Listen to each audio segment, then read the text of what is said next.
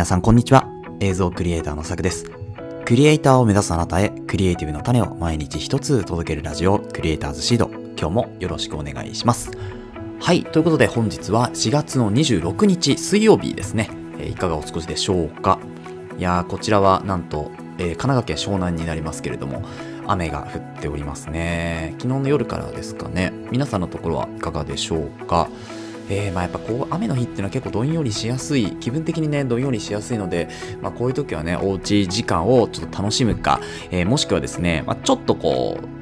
近場に外出して気分転換を図るかいう形で、まあ、何かしらねこうモチベーションを、まあ、無理やり上げなくてもいいんですけれどなんかこうどんよりしたよりはちょっとこうねプラスに、えー、働かせる何か動きをしてみるといいんじゃないかなと思うんですけれども、えー、引き続き今日ポッドキャストやっていきますけれども今日のお話何かっていうと、まあ、今週はちょっと映像クリエイターに特化したお話をしていこうかなというふうに思っているので今日も映像に関してのお話なんですけれども今日は焦点距離から考える撮影の意図というテーマでお話をしてみようかなというふうに思います。まあ、焦点距離っていわゆる広角、標準、望遠っていう形で、えー、まあ、大きく分けて3つのタイプありますけれども、まあ、そこから、えー、撮影のこ意図、どういう時に広角を使って、どういう時に標準使って、どういう時に望遠を使うのかっていうのをですね、本編の方でちょっとお話ししてみようかなというふうに思いますので、よければ聞いてください。それでは本編いきましょう。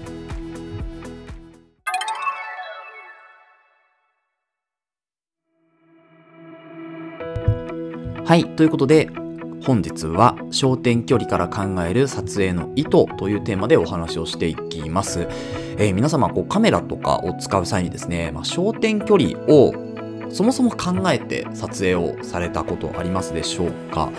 まあ、一般のこう、なんでしょうね、趣味とかで撮るカメラとか、まあ、映像とかっていうのに関しては、あんまり気にかからないかなというところになりますけど、まあ、やっぱりプロとしてこう活動する上では、どういう距離で、どういう絵が撮れるっていうのをですね、まあ、自分の中で持っておく、知っておくのも大事なんですけど、定義として。まあ、定義があるかどうかちょっと微妙なところですけど、なんかこう、一般的に書籍で言われているような標準、えー、広角、防衛っていう形の、その撮影っていうのはこういう意図で撮るんだよっていうのは一般的に多分言われてるものあると思うんですけどそれにプラスアルファで、まあ、自分ではこういう意図を持って、えこのレンズを使うとかこの焦点距離を使うとかっていう形で持っておくとかなりねこうなんでしょうまあ俗人性というんですか、ま、この人だから撮れるみたいな形にどんどんなっていくかなと思うんですよね。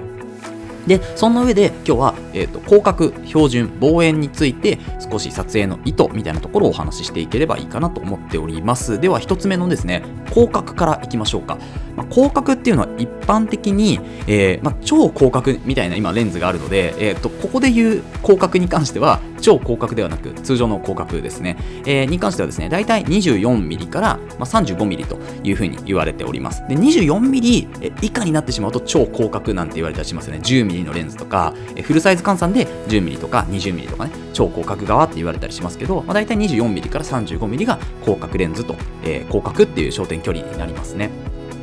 で、あの、この広角に関してはですね、まあ、基本的に全体像、まあ、広く撮れるので、全体像というものをですね、こう、まあ、撮影意図として、えー、入れるかなというふうに思います。例えば、まあ、カフェとか、えー、飲食店の、えー、撮影、まあ、プロモーションみたいなところをするのであればですね、えーまあ、全体像を先にポンと出しておく。それを広角レンズで出しておいて、そこから標準とか望遠とかっていう形でちょっと寄っていったりですね、もしくは標準で少し、えー、自分たちの視点で少し引いてみたりっていう形。なので、この広角の焦点距離っていうのは 24mm から 35mm の焦点距離っていうのは、まあ、全体像が見える。もしくは、まあ、ちょっとこう 35mm 寄りだと逆にあのー、私たちが見ているような、えー、そういう絵にね、えー、そういう映像になっているとも言われていますから、この、まあ、24mm から 35mm の間で少し広めに、えー、全体像を撮れるようなところ、もしくは見渡せるっていうような、まあ、意図というか、そういうシチュエーションですね。そういうシチュエーションに、え、この広角の焦点距離を使うといいんじゃないかなと思います。まあ、ここら辺は結構一般的かなと思いますね。で、あとは、広角に関しては、まあ、要は、こう、画角をね、広く取れるっていうところで、えっと、例えば被写体が何かあった時にですねその被写体より後ろの背景っていうのを結構広く撮れるんですよね。なので、えー、被写体がもし止まっていても後ろで何か動いているものがあるんだなっていうところで、まあ、ストーリー性をすごく感じさせやすい、えー、こういう、まあ、焦点距離になるわけですよね。あここは止まっているけど後ろは動いているんだみたいな。そういう時間軸をかなりなんでしょうねリアルタイムに感じられるというか、うん、これ標準だとやっぱり、えー、画角がこう狭くなってしまうのでなかなか後ろで起こっていることっていうのは捉えづらいんですけどただ、えーと、広角に関してはそれがだいぶはっきりわかるというところですね。あとはまあ F 値を絞ったりとかですね、えー、あと何でしょうね。まあ、少し寄ったり引いたりとかですか、まあ、そういう形でこうよりね広角らしさっていうのをそこで出していけるんじゃないかなと、まあ、寄り引きに関しては標準とか望遠でも使えるんですけど広角に関しては被写体によってもですね後ろの背景がきちっと捉えられるというところの特徴がありますから、まあ、そういうところで、えー、被写体のその時間軸っていうのは止まっているけど後ろでは何か物事が動いているよっていうストーリーを作ることができるかなというふうに思います。はい。これは広角ですね。だいたい 24mm から 35mm と言われています。続いて標準ですね、35mm から 50mm みたいなところですね。言われております。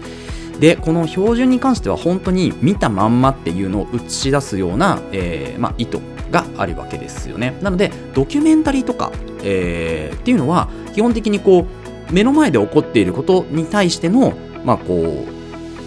なんでしょう、映像みたいな形になるので、まあ、この 35mm から 50mm ぐらいをですね、ベースに使っていくっていうのがいいのかなと思います。で、例えば、まあ、B ロールとかって言って、こう、えー、なんでしょうね、えー、家の中のドキュメンタリーだったらその廊下を歩く姿とかっていうのはちょっと広角で抜いても、ね、いいかもしれないんですけど基本的にはこの標準の 35mm から 50mm ぐらいでドキュメンタリーを撮ると、まあ、結構リアルな感じが出るんじゃないかなというふうに思いますそうなので本当標準に関してはあのもう本当見たまんまっていうのを素直に伝えるための、えー、焦点距離だと思うので、まあ、そこを存分に活かしていくっていうところですよね。まあ、あとはこう使い方として何でしょうねあの、まあ、近くでこう撮るのも結構標準のあの例えばアイレベルですよね標準とアイレベルのアングルをかわす、えー、合わせると本当にリアルな形で伝わりますけど例えばそれをローとかハイにした場合、まあ、大体こう大人とか子供の目線で少し物事を見るみたいなところも、えー、使えるのかなというふうに思いますので、まあ、そんな感じでこうやっぱり人の目線っていうところが、えー、撮影の意図としてあるのがこの標準のレンズなのかなって思ったりはしています。はい、最後望遠ですねこの望遠に関しては、まあ、要は非日常的なところが結構意図としてはあるのかなと思うんですよね。だいたいその距離で寄ることってまあないよねっていうぐらいの距離を寄って取るわけですから、なので、あのー、まあ、ベースにこの望遠がなるってことはなかなかまあ、映画とかだったらもしかしたらベースっていうか、まあ、結構の割合で出てくるかもしれないですけど基本的にこう、えー、でしょうねお仕事として撮るものであったりするときにここは見てほしいっていうところを望遠でしっかりその被写体を映してえー、周りのね、こう、なんでしょう、情報っていうのも極力少なく、まあ、ぼかすみたいな形で、極力少なくして、被写体をしっかり映し出すっていう形が、まあ、望遠には使えるのかなと思うんですよね。もちろんこうあの植物とか鳥とか、まあ、自然な風景を、えー、なんでしょうこう大きく映すっていうのもできるんですけれどどっちかっていうとこう